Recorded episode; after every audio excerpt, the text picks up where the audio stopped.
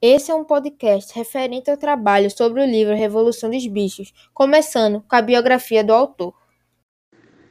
Biografia do autor. Nascido em junho de 1903 na Índia Britânica, Eric Arthur Blair, mais conhecido como George Orwell, foi um escritor e jornalista inglês. Suas obras são marcadas por uma inteligência perspicaz e bem-humorada, que aborda profundamente as injustiças sociais. Foi casado duas vezes. A primeira com Eileen O'Shaughnessy, durante 10 anos.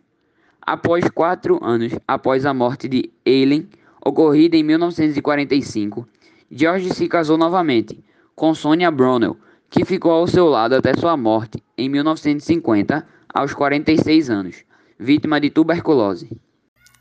Agora vamos falar sobre o enredo da obra. Enredo da obra. Cansados de péssimas condições de vida e o longo trabalho forçado pelo humano Jones, os animais da Granja do Solar se revoltam, inicialmente sob o comando do Major. Após sua morte, Napoleão e Bola de Neve disputam pela liderança da granja, mas através de um golpe político, um dos dois começa uma tirania talvez pior que a de Jones. Agora iremos ver as relações entre a Revolução Russa e a Revolução dos Bichos. Dentre as principais semelhanças entre a Revolução Russa e a obra de George Orwell, podemos comentar que a Revolução Russa derrubou o regime local e implantou o comunismo na Rússia, acabando com o regime czarista. Da mesma maneira em que na Revolução dos Bichos, os animais expulsam o Sr. Jones da fazenda e tomam conta do local, prometendo igualdade e direitos entre os animais, e como não haveriam mais humanos que consumiam sem produzir, os resultados do trabalho deveriam ser abundantes para todos os animais trabalhadores. Podemos ainda ressaltar a clara semelhança entre os personagens da obra da Revolução dos Bichos e personagens existentes na vida real, como por exemplo os parceiros Napoleão e Bola de Neve, que se assemelham bastante com Joseph Stalin e Leon Trotsky. O fazendeiro Sr. Jones se assemelha bastante com o líder czarista Nicolau II. O velho major tem características semelhantes aos idealistas socialistas Karl Marx e Lenin. Sansão representa as pessoas pobres e alienadas que seguiam o governo de Stalin cegamente. Moisés, o corvo que pregava sua palavra de que conhecia o caminho até o paraíso, representa a igreja. Os cachorros representam o exército, seguindo a vontade de seu governante e sempre abusando da força bruta a quem tivesse ideia contrária a deles. Mimosa e Gata representam pessoas que foram bem favorecidas na época do czar, ou seja, a nobreza, e mesmo assim mudaram de lado mais de uma vez apenas visando seus interesses próprios. Os pombos se encaixam facilmente como os diplomatas e a mídia. Já a garganta representa o departamento de propaganda de Stalin, que durante seu governo usou de mentiras para prezar a imagem do líder e sua popularidade para mantê-lo no poder.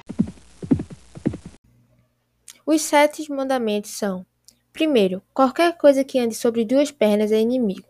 Segundo, o que andar sobre quatro pernas ou tiver asas é amigo. Terceiro, nenhum animal usará roupa. Quarto, Nenhum animal dormirá em cama. Quinto, nenhum animal beberá álcool. Sexto, nenhum animal matará outro animal. Sétimo, todos os animais são iguais. O totalitarismo e suas origens. O totalitarismo não especificamente possui um motivo para a origem dos regimes totalitários.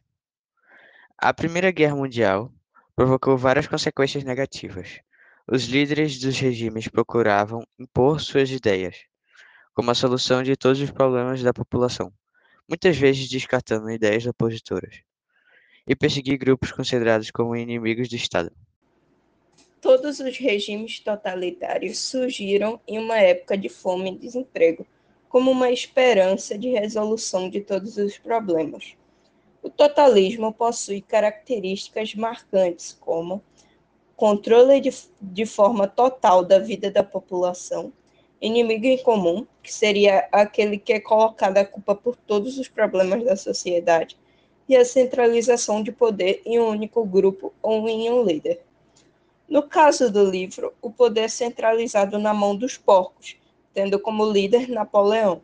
Napoleão tem controle dos outros animais da granja e coloca como inimigo em, inimigo em comum Bola de Neve e os humanos. A importância da imprensa na manutenção dos regimes totalitários. Desde os primeiros métodos para um maior alcance social, a imprensa se tornou um importante veículo de ideias. Os primeiros meios de comunicação foram através da propaganda de massa transmitida através do rádio na Primeira Guerra Mundial. A propaganda governamental foi utilizada como meio de manipulação e ela foi essencial na transmissão de informações motivadoras.